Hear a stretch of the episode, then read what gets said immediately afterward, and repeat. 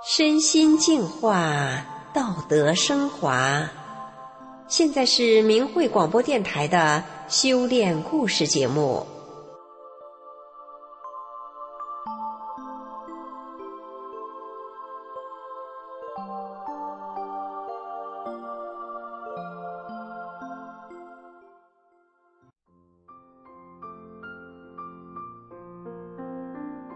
她叫连连，她老公勤奋，什么活儿都抢着干。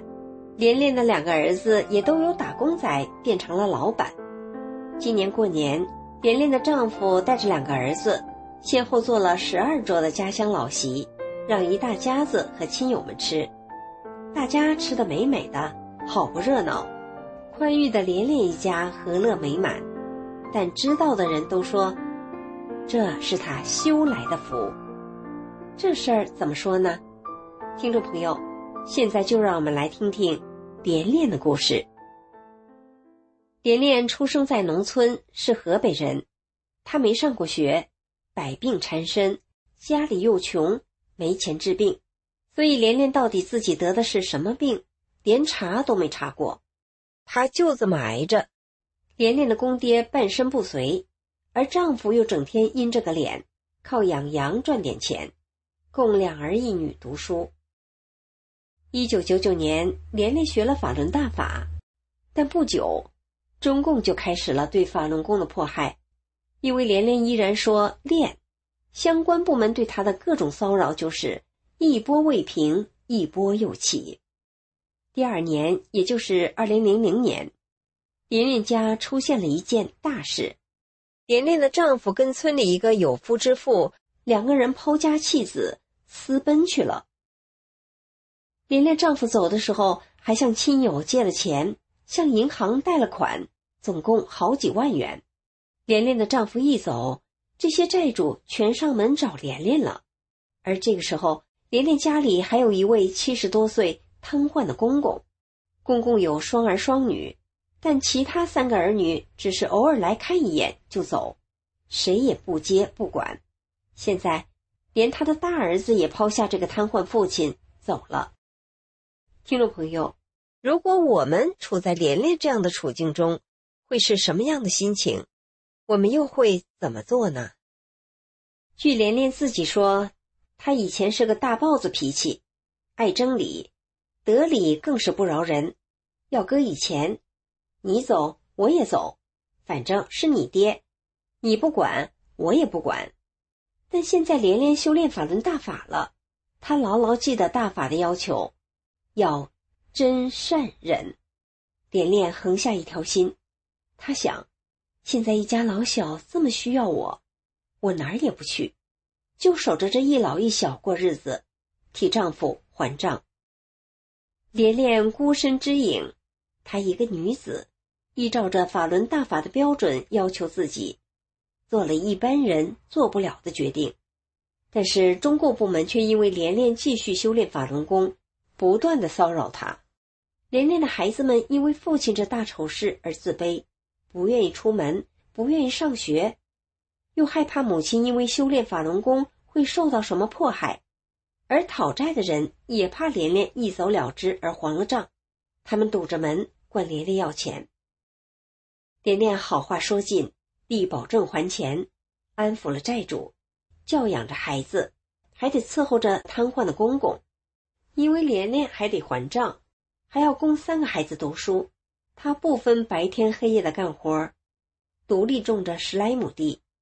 但即便如此，连连还曾经因为丈夫的贷款到期还不上，差点让人下传票给带走了，幸好有人出面作保，才暂且了事。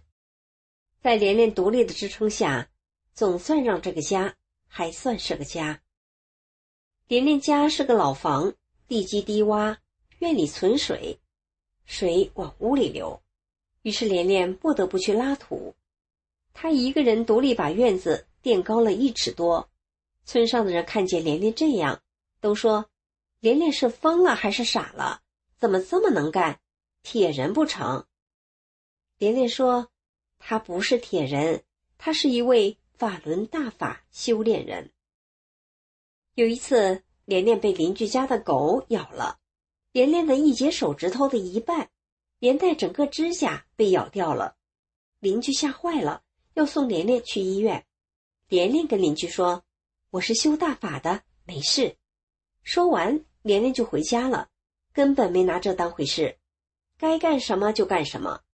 不久，连连的手指头连骨头带肉，连指甲都长出来了，后来全长好了，连个疤也没有。莲莲知道，这个奇迹是大法赐福，就像他修炼后。百病全无了，浑身有使不完的劲儿一样。那些年莲莲种地，他地里上粪施肥的比别人少，可是收成却比别人多。莲莲心里知道，这些都是因为他修大法的缘故。但是那时中共对大法弟子的迫害却在升级。有一次，派出所的人又来找连连。连连的孩子们怕母亲说练被带走，就跟派出所的人说：“我妈不练了，把来的人给支走了。”事后，连连越想越不对劲儿，这么好的功法怎么能说不练呢？连连放下手中的活儿，来到派出所，等了一上午，终于见到了管事警察。当连连说到“练”字的时候，管事警察暴怒：“练吧！”你到南墙那儿站着去，等着送走吧。连连站了一下午，天快黑的时候，管事警察不凶了，他对连连说：“还不回家伺候你的摊爹去。”事后得知，因为连连说依然要练法轮功，派出所就想把连连送劳教，但是派出所跟村干部一说后，村官急了，就跟派出所说：“这个人千万别动他。”没有他，一家老小谁管？这个家就散了。听众朋友，面对丈夫抛家弃子还留下巨债，连连如果也一走了之，孩子们的成长铁定会出问题，孩子们日后说不定就走上歪路了。而选择留下来的连连，在他日夜不分干活还债的日子里，如果连连为了瘫痪公公的奉养问题，而跟小叔和两位姑子较真的话，这个家说不定还会有多大的折腾呢？结果会如何，没人能知道。但是连连都没有这样做，她一个女人就这样坚忍的承担起了一切，因为她修炼真善忍。所以连连自己说：“这个家没有散，不是因为他，而是因为大法。”公爹在连连家养老送终后，连连又腾出时间去村里的厂子打工挣钱。几年的时间，连连把所有的债全还清了。而连连的儿子在连连的教养中，不仅没有学坏，两个儿子由打工仔都变成了老板。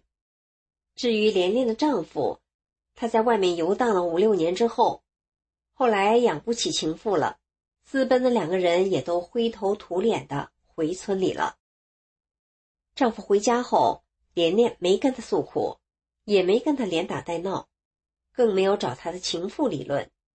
可是两个儿子想抛弃这个曾经让他们受辱的爸爸，连连还劝儿子说：“咱们是修炼人家，对谁都慈悲宽容，不能跟你亲爹耍粗。”儿子们听了妈妈的劝。这才接纳了爸爸。连连的丈夫看到连连做的一切，他感动了，改变了，对家人充满了歉意。后来他什么活儿都抢着干，踏踏实实的在家过日子。连连的丈夫对大法也充满了敬意。于是连连家由一个让村里人都瞧不起的贫困户，变成了令人夸赞的好人家。有人羡慕的说。人家是修来的福啊！听众朋友，听了连连的故事，您是不是也觉得，原来福分真的是可以修来的？而从连连对法轮大法的态度来看，是大法让连连知道了怎么修，怎么从艰难的环境中走过来，然后拥有了这些福分。好，今天的故事就讲到这里了。感谢您的收听。